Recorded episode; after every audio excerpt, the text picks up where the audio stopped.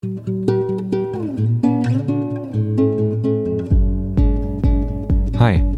ich bin Oliver und das ist der Freihändig Podcast.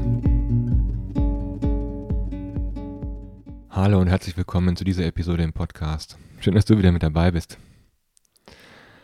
In dieser Episode geht es um das Thema Organisationsstrukturen verstehen. Das ist die zweite Episode von zwei Episoden.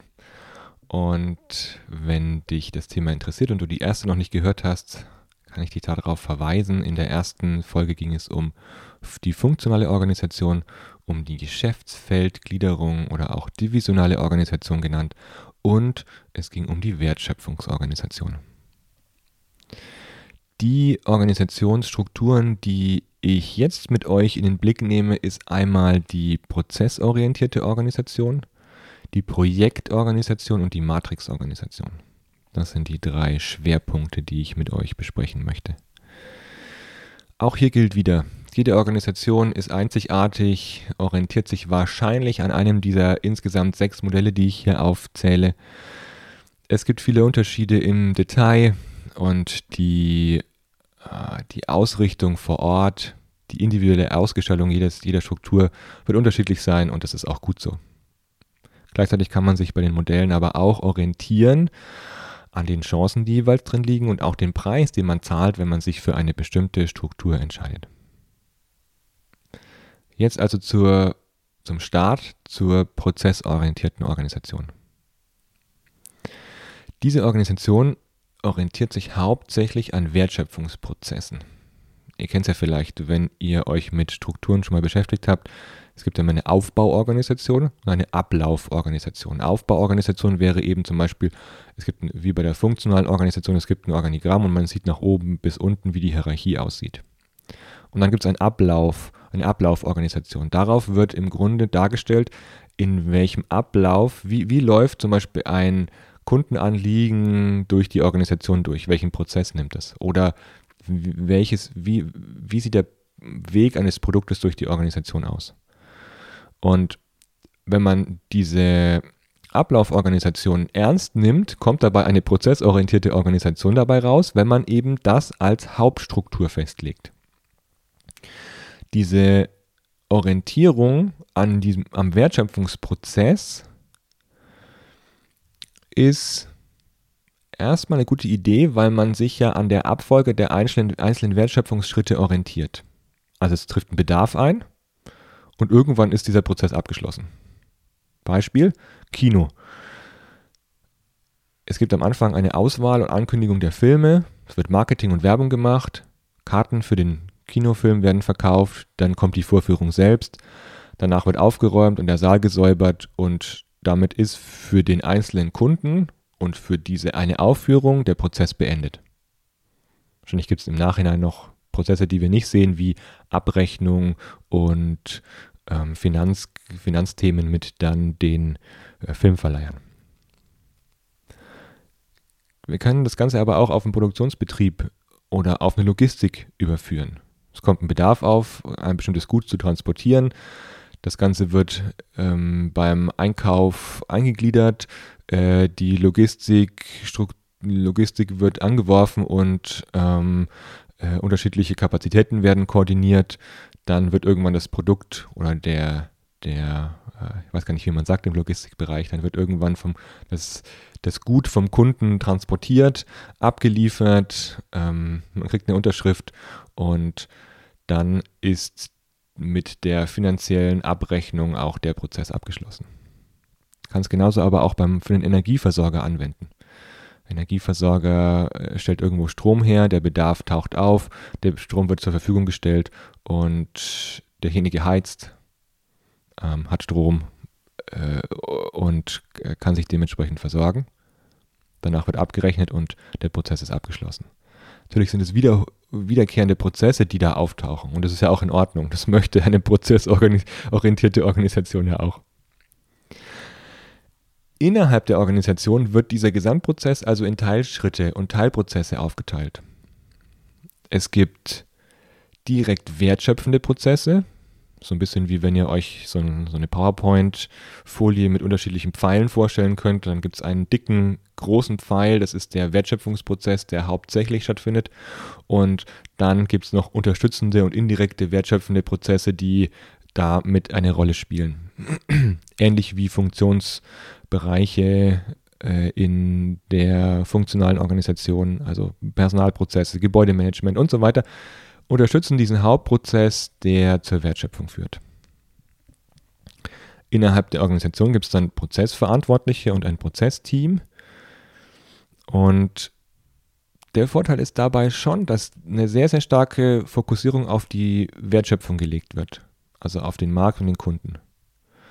Die Zusammenarbeit zwischen den einzelnen Einheiten ist auch einfacher, weil man ja einen gemeinsamen Prozess vor Augen hat und nicht sich auf seine einzelne fachliche Disziplin fokussiert.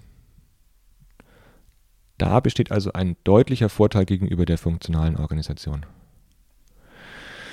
Das, was als Preis mit dabei sein könnte, ist, dass wenn dieser Prozessgedanke übertrieben wird, auch hier Bürokratisierung und Verantwortungsdiffusion mit einhergehen, weil ähm, die Abstimmung der unterschiedlichen Prozessschritte die Herausforderung ist. Auch könnten Skaleneffekte verloren gehen, auch manchmal Effizienzen verloren gehen. Deswegen gibt es in solchen Organisationen ja oft Lean-Prozesse, dass man möglichst lean, also das heißt schlank, effizient, kostensparend, ähm, wenig Abfall produzierend unterwegs sein möchte, um diese Skaleneffekte auch zu heben am Schluss. Die Herausforderung für Führung ist an der Stelle, eine Balance zu finden zwischen den unterschiedlichen Prozessabschnitten und dem Kernprozess als Ganzem. Weil da kommen ja auch wieder dann die Prozessverantwortlichen, die jeweils für einen Schritt verantwortlich sind, vielleicht in Kollision mit anderen, die etwas anderes vorhaben mit dem Prozess. Und so kommt wie beim Bergsteigen, wenn man kurz vorm Gipfel umdrehen muss, eine große Herausforderung auf eine Prozessorganisation zu, wenn sie Ungeplantes mit in ihre Prozesse einbauen muss. Die Führungsherausforderung liegt also darin, inwieweit besteht Offenheit bei all der strikten Kopplung dieses Kernprozesses, eine Offenheit für Ungeplantes zu ermöglichen und auch da sein zu lassen. Die nächste Organisation ist die Projektorganisation. Diese Organisationsform ist eigentlich eine zeitlich begrenzte Organisation zur Erreichung nur eines bestimmten Ziels, und zwar dieses eine Projekt gut abzuschließen. Oder meistens haben dann diese Organisationen natürlich mehrere Projekte, die parallel laufen. Es ist sehr hilfreich, in Projekten zu arbeiten, wenn man komplexe Probleme beleuchtet und sie lösen möchte und ihr kennt es ja auch aus anderen Organisationsformen, dass Projekte meistens in eine übliche Organisationsform mit eingebettet ist. Also das heißt, dass man eine Linienfunktion und eine Linienorganisation hat und dann gibt es parallel eine Projektorganisation.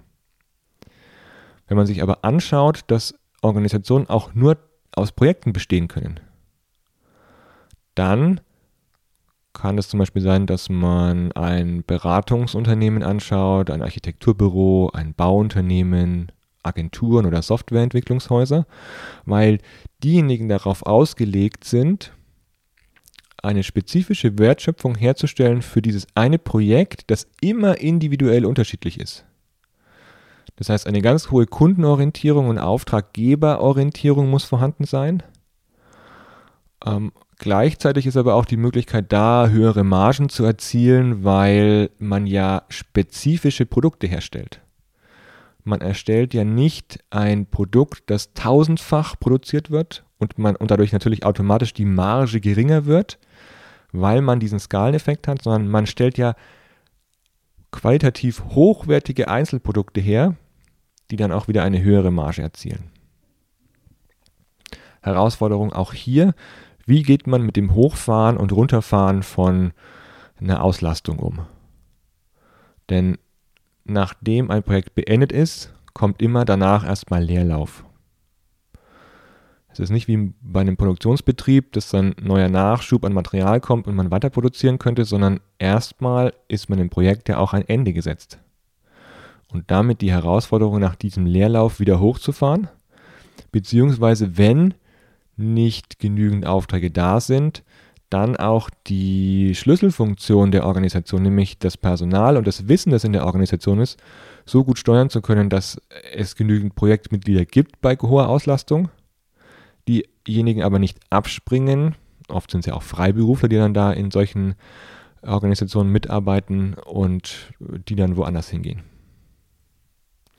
Das bedeutet, diese Projektorganisationen brauchen eine gewisse Größe, um mit dieser Schwankung auch gut umgehen zu können.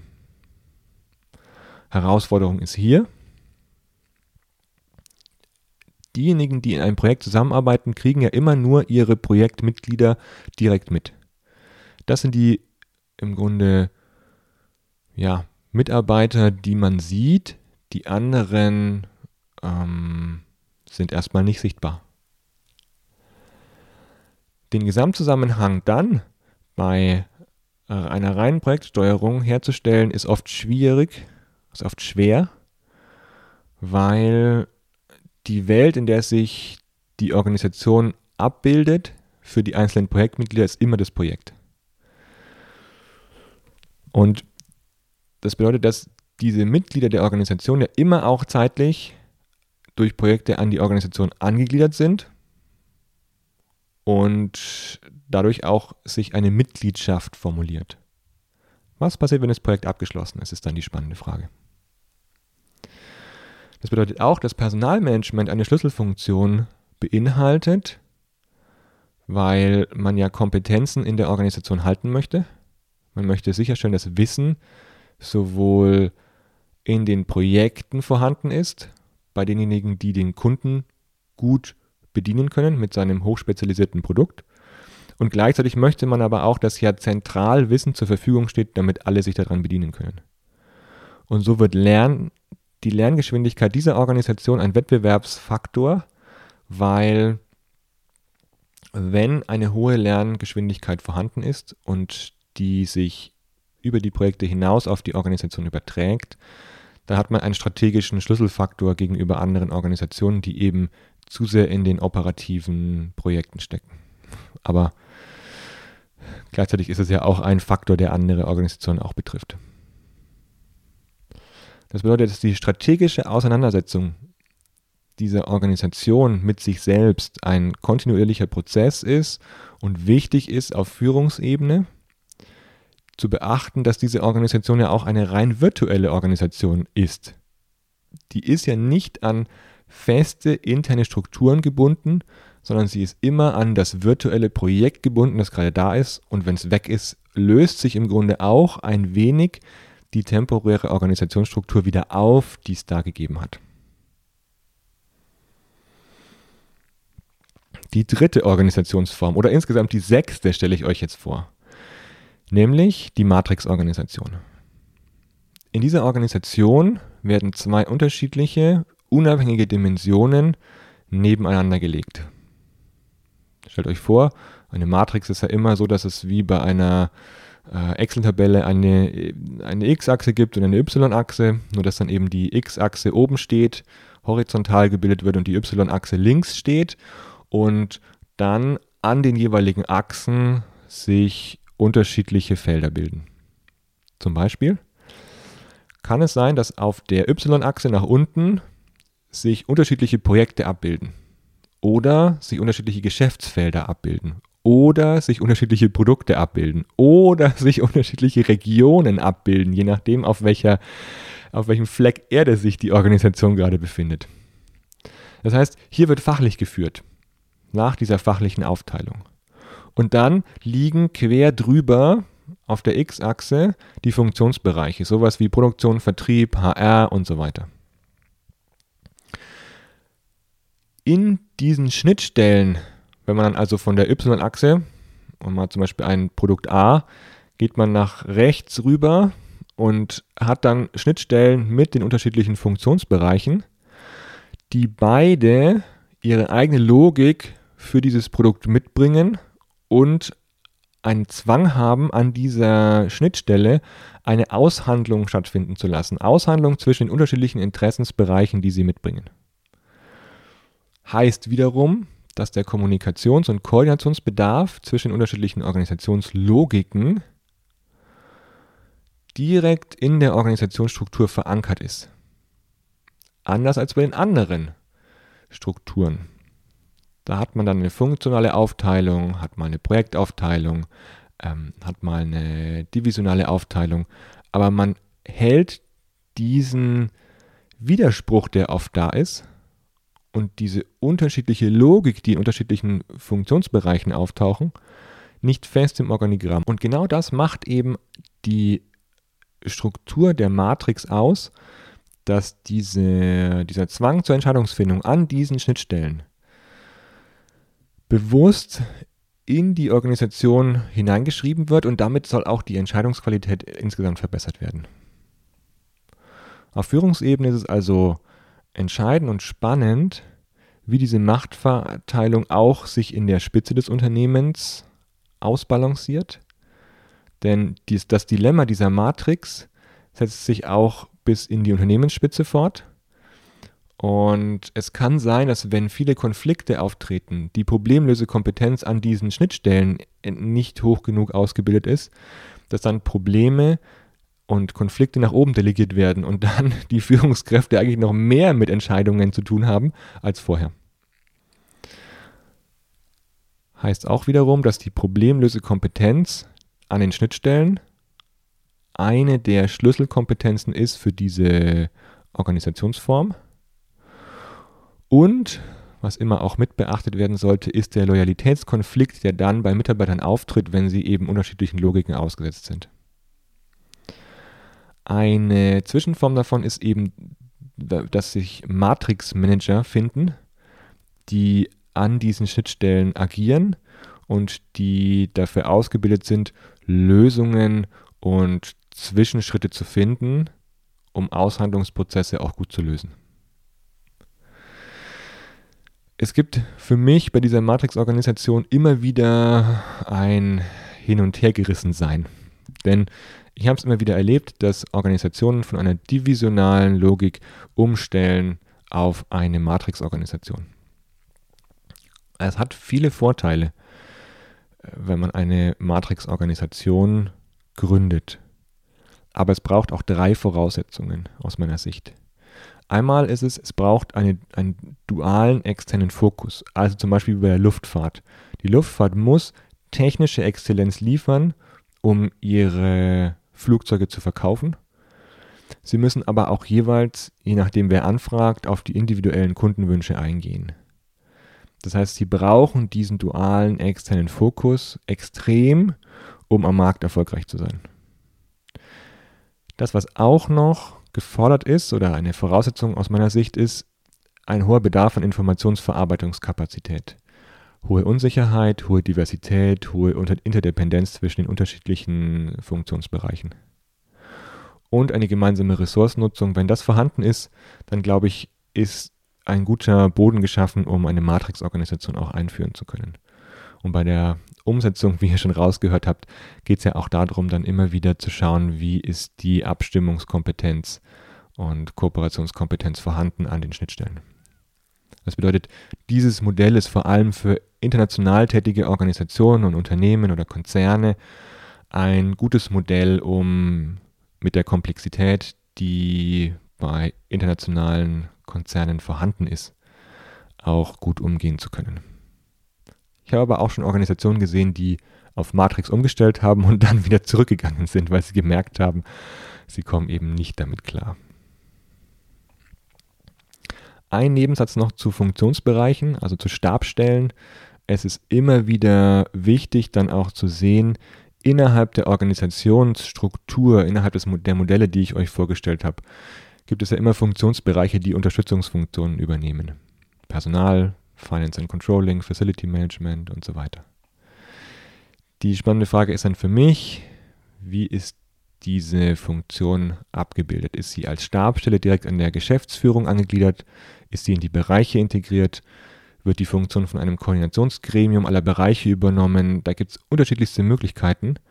Aber dafür möchte ich euch auch sensibilisieren, genauer hinzuschauen, um zu sehen, wie diese Funktionen in die jeweilige Struktur integriert sind. Je nachdem wo, sind sie mit mehr Macht, mit mehr Einfluss ausgestattet oder auch weniger. Also insgesamt zusammengefasst, es gibt nicht die perfekte Organisationsstruktur, aber ich glaube, mit diesen sechs Strukturen, sechs Modellen, die ich euch vorgestellt habe, sind schon einige abgedeckt. Insgesamt möchte ich sagen, wie schon am Anfang erwähnt, es gibt nicht die eine perfekte Organisationsstruktur. Sonst wird es ja auch nur die eine geben und keine andere. Das wäre auch langweilig.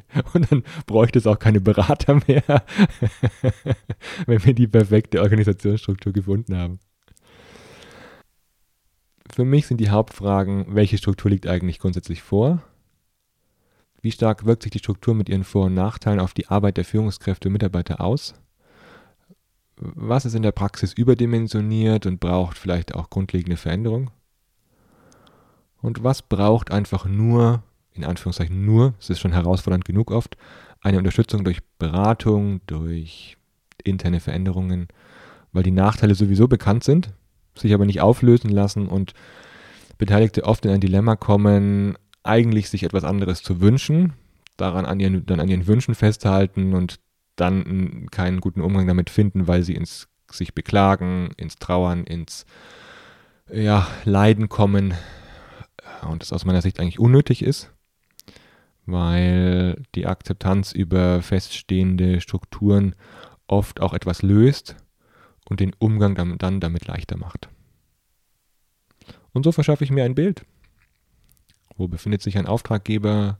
An welcher Stelle in dieser Matrix oder in dieser Organisation, in der ich ihn vorfinde? Und für mich ist es spannender eben auch, euch zu sagen, Gebt gut Acht, in welche Struktur ihr euch begebt, welche zu euch passt, aber auch in welche ihr gerufen werdet. Und damit wünsche ich euch gute Beobachtungen und viel Freude in jeglichen Organisationsstrukturen, in denen ihr euch bewegt. Bis bald.